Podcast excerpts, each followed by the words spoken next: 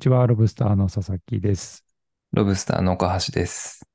ロブスター FM は、これからのカルチャーやテック、ビジネスの変化の種を紹介するポッドキャストです。未来のカルチャーの理解の補助線になるかもしれない新しいキーワードを毎週一つピックアップしてご紹介していきます。はい、よろしくお願いします。えっと、今週の、えーピックアップするキーワードは、えっと、 climate change changeです。はい、えっと、クライメートチェンジ、チェンジが2回入ってくるんですけども、まあ、クライメートチェンジは気候変動というふうに言われてますけれども、えっと、今回お話ししたい内容は、まあ、気候変動によって、ね、あの、今もすごい暑いですし、気温が上昇したりとか、そういう気候関連の変動はあるんですけれども、それによって起きている、また副次的な変化みたいなものに、えっと、フォーカスを置いて、えーお話しできればなというふうに思っております。で、えっと、まあ、最近結構、あの、気候変動自体というよりは、それによって起きている別の変化ということで、えっと、例えば、あの、ワインの産地に、あの、変化が起きている話であったりとか、あとは、あの、人々が、あの、夏休みのバカンスに訪れる場所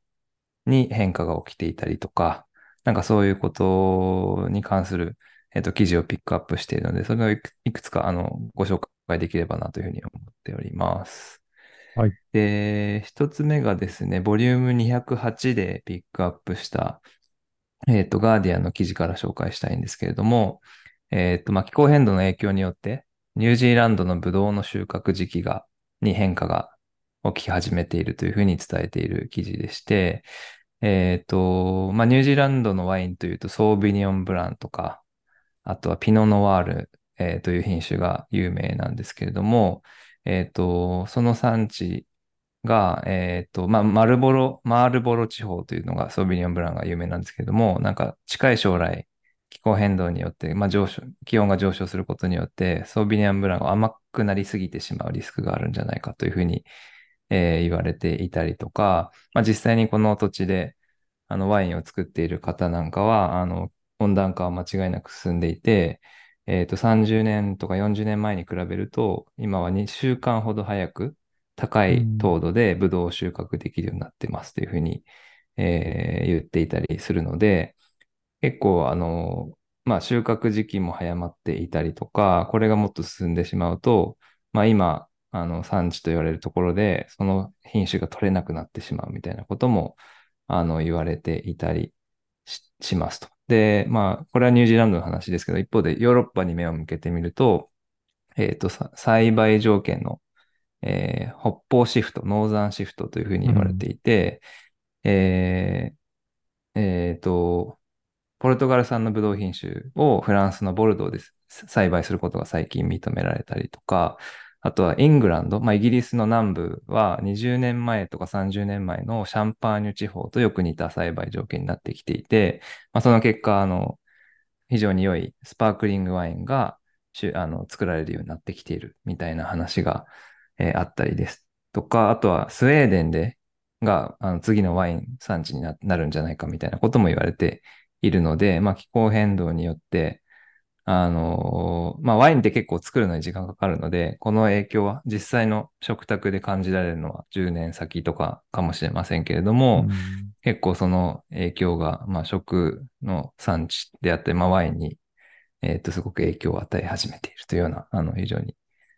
面白い記事だったかなというふうにうん。思います。ね。いやー、日本だと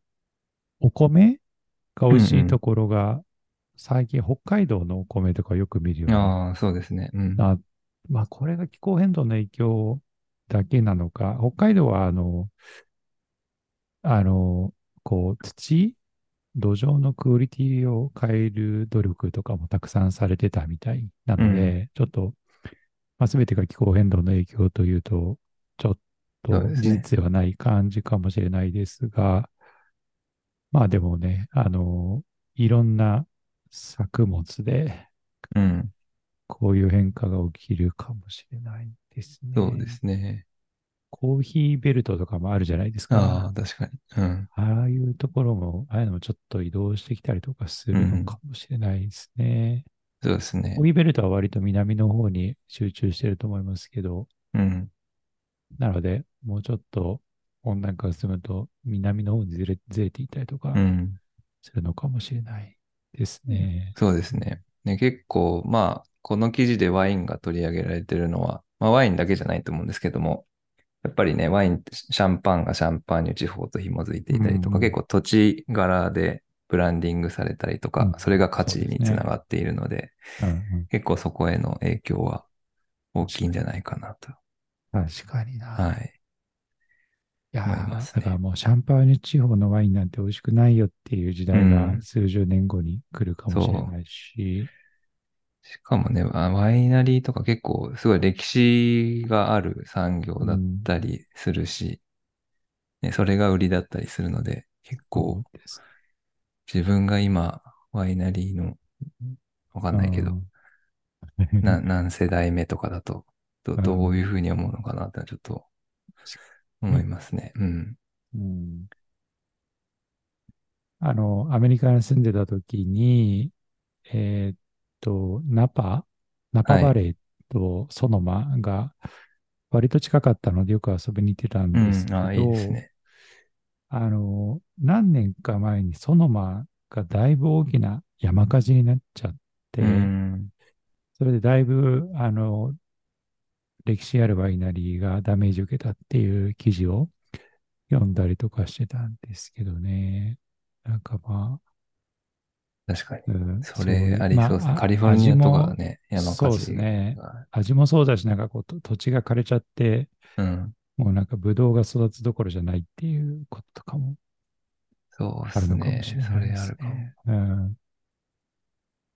それはなんか二次三、三次的な変化みたいなのありそうですね。気候変動で山火事がうん頻発して。うんそうですね。いや、ヨーロッパは影響がありそうだな、いろいろ。うんまあ、フランス有名ですけどね。まあ、全然、イタリアもスペインもポルトガルも結構ワインは大きな、うんうん。うん、産業なので、うん、北欧がこれからワインの、それこそ、ね、ワイン、スウェーデン産ワインが。イギイギリス産とかなんかね、ちょっとうん。新しいな。なんそうか、ですね。ニューワールド系にイギリスがなるかもしれない。オールド がニューワール オールドニューワールドにド。はい。なるかもしれないですね。はいい。やー、ね。はい。それと、えっと、この回で紹介したかったのは、えっと、もう一つありまして、えっと、フィナンシャルタイムズの記事で、まあ、ボリューム219で紹介しているものですけれども、えっと、まあ、夏休みのバカンスに選ぶ観光地にも変化が、あの、出てきているよというような話で、まあ、北米の人とか北ヨーロッパの人って結構、あの、えー寒い地域なので、まあ、暑い夏に憧れて、あの、青い空とビーチと温暖な気候を、あの、があるところを選ぶ、あの、傾向があったんですけれども、結構今は暑すぎて、スペインとか、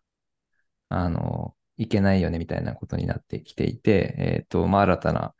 holiday destination map が作り出されてるんじゃないかみたいなことをこの記事では、えー言っていて、で、まあ、皮肉にも、あの、観光業って結構気候変動に影響を与えている、あの、まあ、飛行機の、えっと、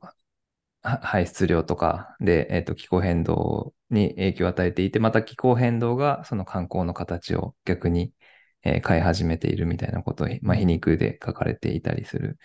えー記事でもありましたので、えっと、ヨーロッパ人の60%以上が、えー沿岸地、 beach holiday を選択していたりとか、あとこの、えっと、ビーチ際のホリデーの産業っていうのは、米国の観光産業の売り上げの80%を占めるというふうにあの言われているので、かなりあのインパクトは大きいのかなというふうに、えー思いますね。で、えっと、モルディブとかカリブ海の一部のビーチリゾートは海面上昇によって消えていくかもしれないし、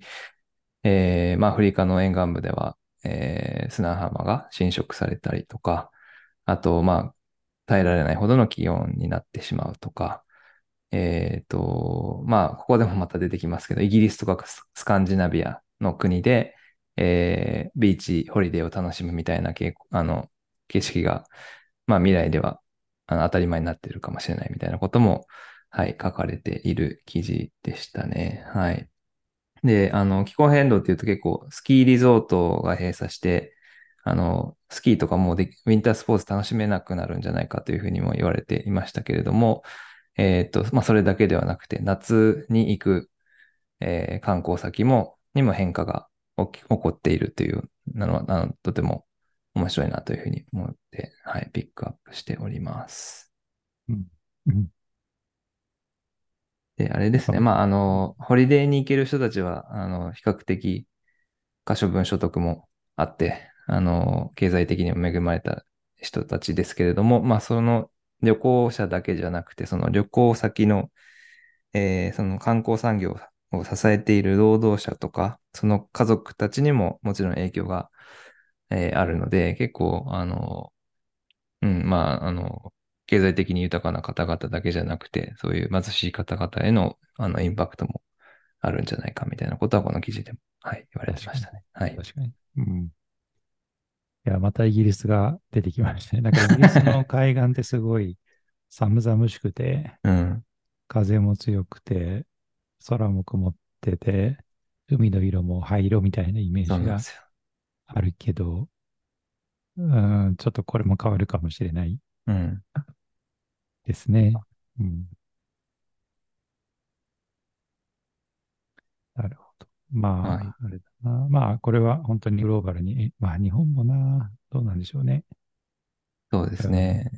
まあ、北海道なんでしょうね。まあ、沖縄とかまだまだ人気だけど、うん。うん、いや、僕も今、9月にはい。夏休みちょっと遅く取ろうかなと思ってて、うんうんあの、沖縄とか、あとは、まあ、東南アジアとか見てましたけど、なんか暑すぎんじゃないかみたいな風に 思ったりして、ちょっと気が、うん、うん、気が引けるというか、ねわかる。まあでも、なんか今は沖縄と、と、沖縄より東京の方が暑いらしいですけど、うんうん まあ、はい。結構自分のチョイスにも影響を与えそうだなというふうに。はい。なんかこう、ひ避暑地系のところをうん行っちゃいますよね、最近、ね。そうそう、北海道とか気持ちよさそうだな、みたいなそうそう。思いますよね。あの、今、岡安さんが食べ物と旅行先に影響を与えるっていう話をしていただいたと思うんですけど、あの、スポーツにも影響があるって話をうん。させてもらうと、えーこれ野球の話なんですけど、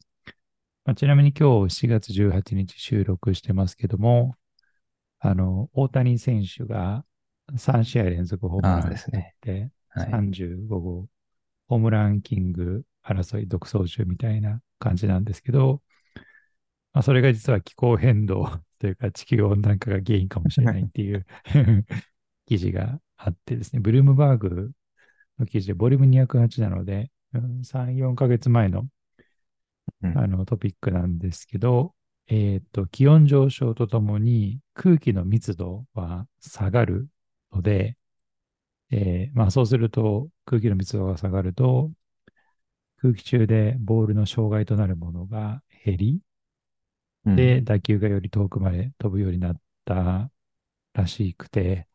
あの、ダートマス大学っていう大学の研究で、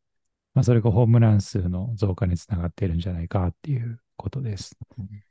で、えーっと、メジャーリーグの試合で最高気温が1度上昇すると、ホームラン数が1.96%増加するらしいです。あと、午後の早い時間に行われると、まあ、当たり前ですけど、気温も高いので、えー2.4%ホームランが増えるということで、で2010年以降、まあ、12年ぐらい、えーうんメジャーリーグで、まあ何、何千本、何万本のホームランが打たれてますけど、まあ、そのうち500本以上は温暖化に起因するというね、すごいということで、うんなんかもしかしたらね、なんかこう、100メートル走で、うん世。界シーン出しても追い風参考みたいなのあるじゃないですか。うんうん。なんかそんな感じで温暖化参考みたいな、なんかそういう、あの、中期が 将来つくようになるのかなとかうん。思ったりとかしましたというとーころです。で、えーこれ野球の話なんですけど、まあ、このトピックはいくつか、あの、うんえーっと、他の Go でも取り上げてますけど、温暖化によってスポーツのフォーマットがか、こうフォーマットというか、できる時間とできる場所が変わるので、うん。うん、なんか、うん、ルールの、こう、チューニングとか、えーがこれからされるかもしれないなっていうところは、まあ、いろんな記事が、いろんなこうメディアが取り上げているところかなと思います。あの、これは温暖化の影響じゃないですけども、メジャーリーグ、ベースボールでピッチクロックうんうん。っていうのが導入されそうて、まあ、時間短くなったりとか、サッカーもある人は、えーっと、20分かける4っていう感じのバスケットボールに近い感じにしたらいいんじゃないかみたいなことを言ってる人がいたりだとか、うん。あと、おそらく一番影響を受けるのがウィンタースポーツかな。うん。そうですね。ボブスレーとか、ああいうやつも、うん、多分、まあ昔、あれですね、なんだっけ、ジャマイカチームがオリンピックでうん出たみたいな話がありましたけど、なんかああいう形で、あの、暖かい場所でもできるスポーツみたいに変わるかもしれないし、うん。うん、ちょっとスポーツへの影響っていうのはこれからどんどん出てくるようになると思いますね。昨日、一昨日ぐらいに、元400メートルハードルの選手の為末大さんが、はい。うん。なんか興味深いツイートをしていて、えー小学校、中学校の、ちょっとすいません、不正確なところもあるかもしれないんですけども、の部活、10時から17時、基本禁止にしたらいいんじゃないかみたいなことを言ってました。部活が大会かな？ああ、なるほど。あだから朝か、えー17時以降とかはい。にしたらいいんじゃないかみたいなことを言ってて、まあなるほどなという感じです。それは、あ、暑すぎるからってことですか？暑すぎるからですああね。ですよね。彼も、えーっと、どれぐらいか、二十何年前にインターハイ出た時に、おそらく気温35度ぐらいの中、えー、1日で予選、なんか準決勝、決勝みたいなのやってて、うん全身でこう、全身氷で冷やしながら走ってたらしいんですけど、まあ、それよりも今、気温が3、4度高くて、うん。うん。これから夏のインターハイがあり、えー甲子園は今、絶賛昼間に予選をやって、ですね7月末から、うんはいあれや昼間の時間。帯に始まりますけど、うん、ね、なぜドームでやらないんだっていううん。そうそうそう。これからなるでしょうし、うん。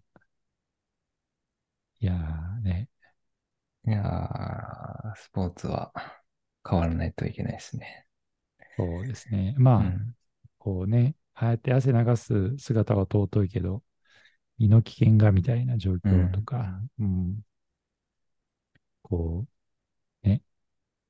高校生の健康のこととかを考えると、うん。うん、っていう、はい、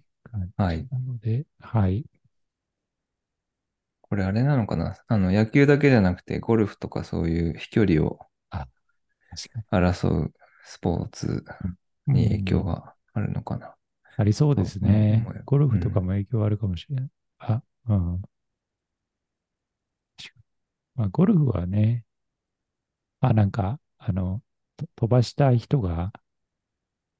なんかこう、すごいっていうわけでも必ずしもないので、うん確かにうんうん、そうか。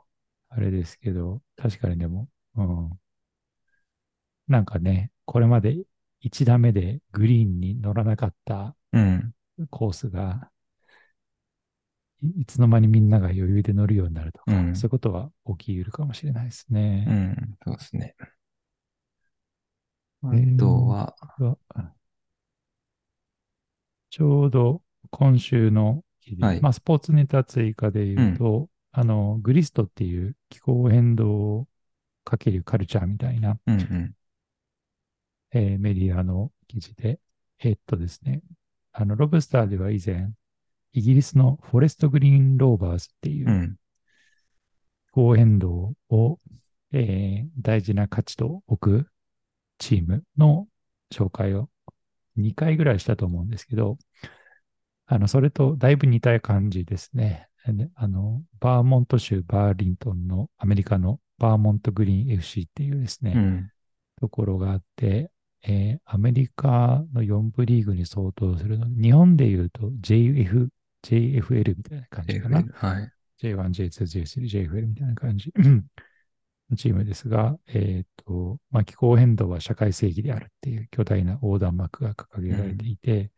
まあ、選手、スタッフが一丸となって気候変動に立ち向かっているのと、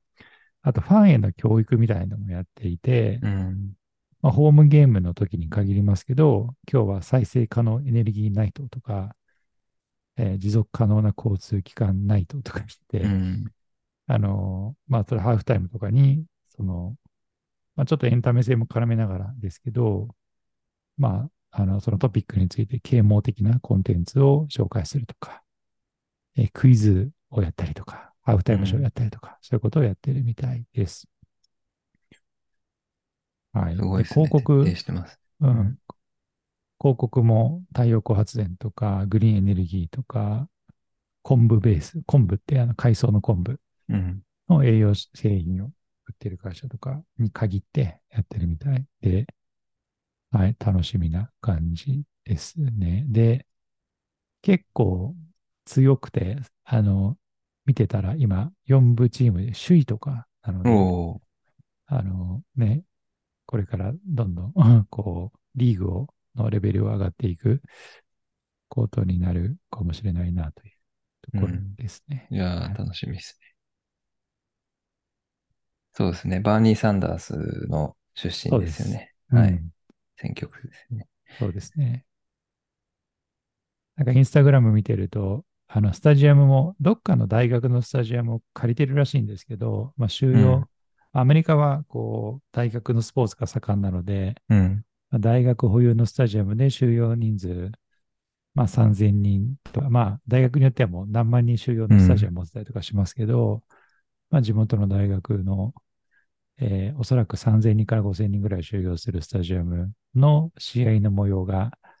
あの、インスタグラム載ってるんですけど、その試合もいい感じのレトロ感があって、で、あの、空が開けてるので、夕焼け時に試合やってる感じが伝わってきたりとかして、結構、こう、スタジアム見に行きたいなと思わせるような感じの味のある感じでしたね。で、あとは、うーんと、まああとすごい、最後に、あの、すごい、overall の話をすると、うんあの、今、まあ、気候変動、まあ、 climate change change の今日は話したんだけど、 climate change 自体の話を最後にして終わると、えー今すでに地球上で6億人以上が気候、ちょっとこう直感と反するんですけど、気候ニッチっていう専門用語があって、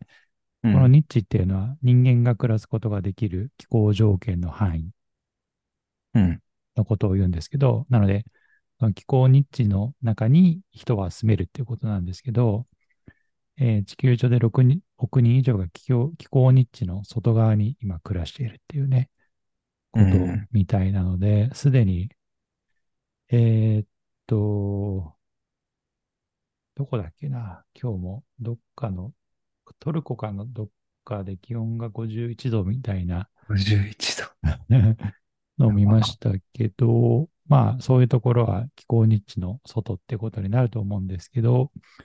今世紀の後半にはあ2060年、70年とか、まあ意外とあっという間な感じするんですけど、30億人から60億人が気候ニッチの外で暮らすことになるかもしれないということで、まあこれはあの、ネイチャーサステナビリティっていうあの学術誌があるんですけど、うん。そこに掲載されている数字です。まあ、猛暑とか食料不足とかに、まあ、それぐらいの数の人が直面するかもしれないっていうね、うん。えーことですと。はい。30億から60億って、あれ、今って世界の人口って80億ぐらいですか？そうですね。はい。まあ、半30から60数から。だいぶ、ね、幅がある数うん。字ではありますけど、で今って地球表面の1%、1%ぐらいの大きさの土地が、まあ、うん。耐え難い厚さの土地らしいんですけど、まあ、その比率が50年後には20%ぐらいになるらしいので、うん。だって増えた19%のうちのどこかがもしかしたら大都市と重なっている可能性はうん。十分あるので、えーまあ、例えば今、あの、まあ、そうなるだろうと言われているのが、インドとか、マリ、カタール、UAE、ニジェールとかの、うんまあ、いわゆるグローバルサウスと言われているところなんですけど、一方で、まあ、ブラジルとかオーストラリアも含まれたりとかしているので、うん。うん先進国もその影響を受けるようになるだろうとういうね、ん。ことです。はい。まあ、今日も東京気温38度、9度でしたが、うん、まあ、そのうち東京も気候日地の外側に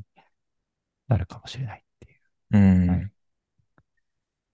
いやー、そうっすよね。あと、今年の後半でしたっけぐらいからエルニーニョの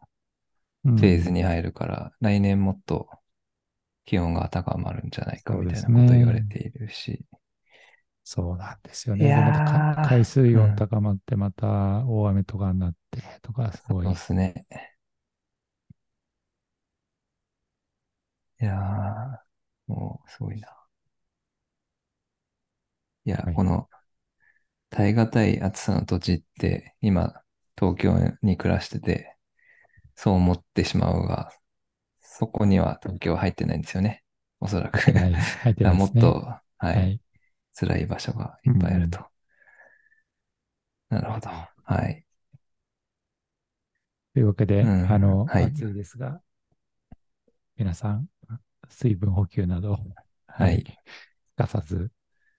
熱中症にはお気をつけくださいと、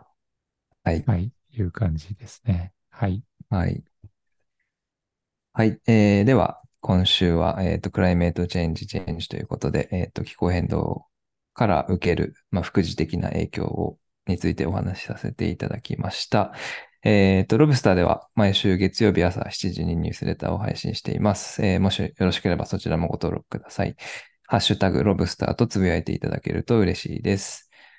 はい。では、えっと、今週はこの辺りにしたいと思います。ではまた来週ありがとうございました。はい、ありがとうございました。